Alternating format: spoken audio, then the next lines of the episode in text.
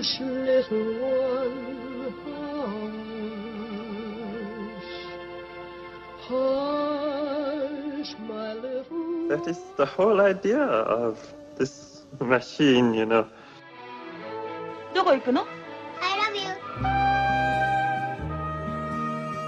A grande ilusão. Aren't you drinking? I never drink. Why?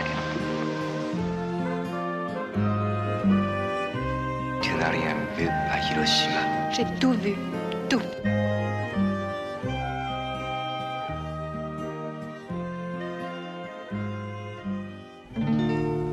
On est bien peu de choses et mon ami la rose me l'a dit ce matin. À l'aurore, je suis née, baptisée de rosée. Je me suis épanouie, heureuse et amoureuse. Au rayon du soleil, me suis fermée la nuit, me suis réveillée vieille. A começar a grande ilusão. Vortex, de Gaspar Noé. Estreia em destaque esta semana com os veteranos Dário Argento e Françoise Lebrun, juntos no grande ecrã. Inês Lourenço, um duro retrato da velhice sob o efeito de atração da morte. Esse efeito ou força de atração da morte é o vórtex do título, um movimento em espiral escondido na quietude, entre aspas, angustiante deste filme que é ao mesmo tempo perturbador e compassivo. Talvez Importa esclarecer que, embora estejamos perante um título de Gaspar Noé, realizador conotado com o excesso e, a provocação, não é nesse registro que vamos aqui reencontrar o seu cinema, o que é uma boa surpresa, embora não deixe de ter qualquer coisa do efeito choque que têm os seus filmes, ou seja, Vortex não é apenas um retrato da velhice por si só, mas um retrato lento e devastador de como uma ideia de fim se instala num apartamento em Paris habitado por um casal idoso. Ela a evidenciar um quadro de demência, vagueando pela casa ou pela rua com aquela expressão de quem já não está a 100% nesta realidade, por vezes não reconhecendo mesmo o marido, e ele, com problemas de coração, o intelectual do cinema que está a escrever um livro, enquanto deve também ser o cuidador da mulher. Para filmar este casal, Noé divide o ecrã ao meio, chamado split screen, e através dessa divisão, com uma personagem de cada lado, vai dando conta da distância mental que existe entre eles no espaço desse apartamento que acumula uma vida inteira, cheio de objetos, papéis e livros. Quer dizer, é um espaço de intimidade que acolhe um cenário humano de desintegração, com os dois, cada um para seu lado, a entrar num vazio individual em direção à morte. Por sinal, Morte, que é o tema da canção de Françoise Hardy com que começámos o programa, Mon Ami La Rose, e com a qual também começa o filme. É, eh, não temos dúvidas, o trabalho mais maduro e impactante de Gaspar Noé, com dois nomes capitais a segurar esta empreitada humana. Estou a falar da atriz francesa Françoise Lebrun e do realizador italiano Dario Argento. La vie est un rêve, non Oui. La vie est un rêve dans un rêve. On est bien peu de choses et mon ami la rose me l'a dit ce matin. Pourquoi tu es parti Où est-ce que tu passer? J'ai te cherché partout, par tout le quartier. de rosée, je me suis épanouie, heureuse et amoureuse, au rayon du soleil, me suis fermée la nuit. Emmène-moi à la maison. Emmène-moi à la maison. On est à la maison, maman Non. T'as peur? Je n'arriverai pas à, m'occuper bien de vous, papa. Je ne veux pas laisser cette maison. Nous avons passé toute notre vie. Et moi, je ne jette pas mon passé. Le Dieu qui m'a faite, me fait courber la tête, et je sens que je tombe, et je sens que je tombe. Mon cœur est presque nu, j'ai le pied dans la tombe, déjà je ne suis plus. Em Paris 13, de Jacques Audiard, A Viagem de Pedro, de e A Cordilheira dos Sonhos, de Patricio Guzmán. Depois do western americano Os Irmãos Sisters, Jacques Audiard regressa à cidade natal para encetar uma espécie de estudo sobre o amor e a sexualidade modernas através eh, de uma amostra, digamos assim, de jovens adultos cuja vida amorosa está tão incerta quanto a vida eh, profissional.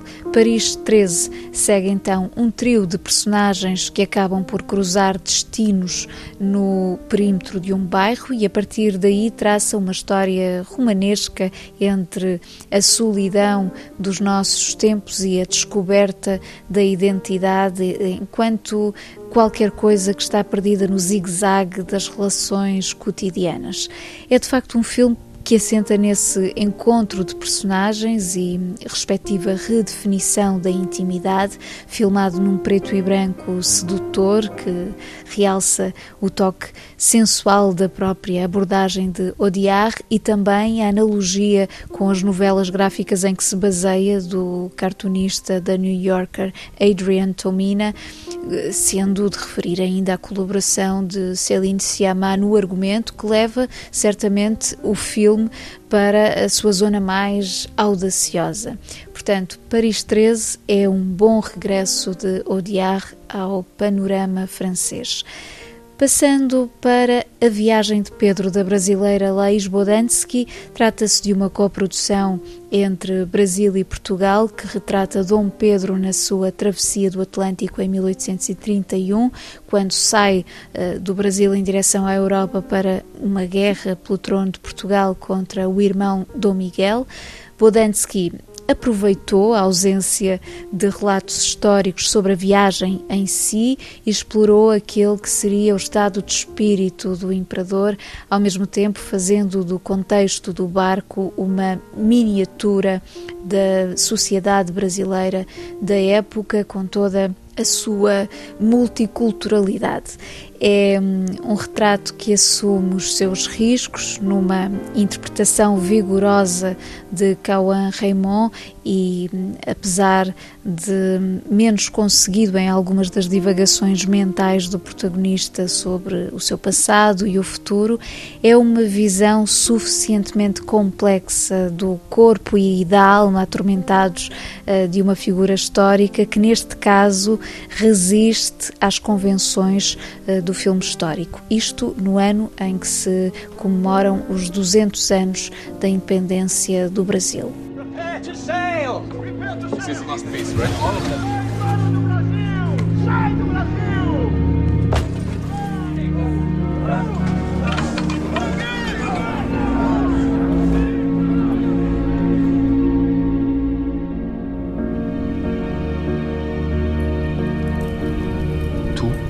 És um traidor.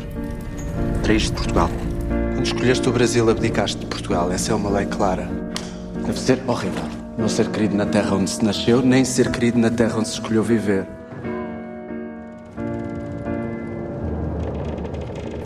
Finalmente, a Cordilheira dos Sonhos, do chileno Patrício Guzmán, marca o fim de uma trilogia composta pelo belíssimo Nostalgia da Luz e O Botão de Nácar, ambos documentários sobre a memória coletiva do Chile, o primeiro centrado no deserto de Atacama e na relação poética entre o céu e esse deserto carregado de história, o segundo pegando na água como elemento para explorar novamente a memória e agora a Cordilheira dos Sonhos detém-se sobre a Cordilheira dos Andes para não só refletir mais uma vez sobre o passado chileno, mas também introduzir uma narrativa pessoal. Digamos que este é um documentário também sobre o próprio Guzmán, porque ele fala aqui em voz off do seu percurso como realizador, sempre dedicado ao Chile, apesar do exílio e dos lugares da sua infância penso que é, eh, dentro da trilogia, o menos envolvente e idiosincrático dos seus trabalhos, mesmo mantendo uma profunda relação entre a referência da paisagem e o olhar político, mas é certo que um documentário menor de Guzmán não deixa de ter uh, matéria para reflexão. Já agora, recordo que uh, Nostalgia da Luz e O Botão de Nácar estão editados em DVD pela Midas Filmes e vale muito a pena ver ou rever. Seguimos com um ciclo na Cinemateca e a 75ª edição do Festival de Cannes. Na Cinemateca em Lisboa, destaque para o ciclo dedicado a Ernie Jer, na verdade, uma retrospectiva da obra deste cineasta experimental americano, não tão conhecido como Stan Brakhage, mas com um percurso igualmente importante no campo do abstrato, da percepção e da ilusão, isto é, o cinema voltado para as propriedades do próprio meio fílmico, tanto através da película como, eh, numa fase mais recente, do digital. O realizador estará na Cinemateca a partir da próxima terça-feira a acompanhar o ciclo. Na Croisette arrancou esta semana a nova edição do Festival de Cannes, que terá forte presença portuguesa, fora da competição principal, mas ainda assim com cinco filmes, entre eles três longas-metragens de João Pedro Rodrigues, Tiago Guedes e Cristel Alves Meira e um festival de onde sairá uma palma de ouro entre as novidades de cineastas como Arnaud Desplechin, James Gray, os irmãos Dardenne, o japonês Hirokazu Koreeda, o coreano Park Chan-wook, o romeno Christian Mungio, sendo o título de David Cronenberg Crimes of the Future, um dos mais antecipados. A boleia desta 75ª edição de Cannes, o Cinema Medeia Animas em Lisboa, apresenta a partir desta quinta-feira um ciclo de palmas de ouro que começa com Paris, Texas, de Wim Wenders e acaba com O Vigilante, de Francis Ford Coppola, passando por All That Jazz, de Bob Fosse, Underground, de Kusturica, Sono de Inverno, de Nuribil Ceylan, Barton Fink, dos irmãos Cohen, A Enguia, de Imamura, Sexo, Mentiras e Vídeo, de Soderbergh e ainda Um Coração Selvagem, de David Lynch. Banda sonora com que hoje nos despedimos numa das cenas de Nicolas Cage para a eternidade. Me tender. Sailor. Love me sweet. Never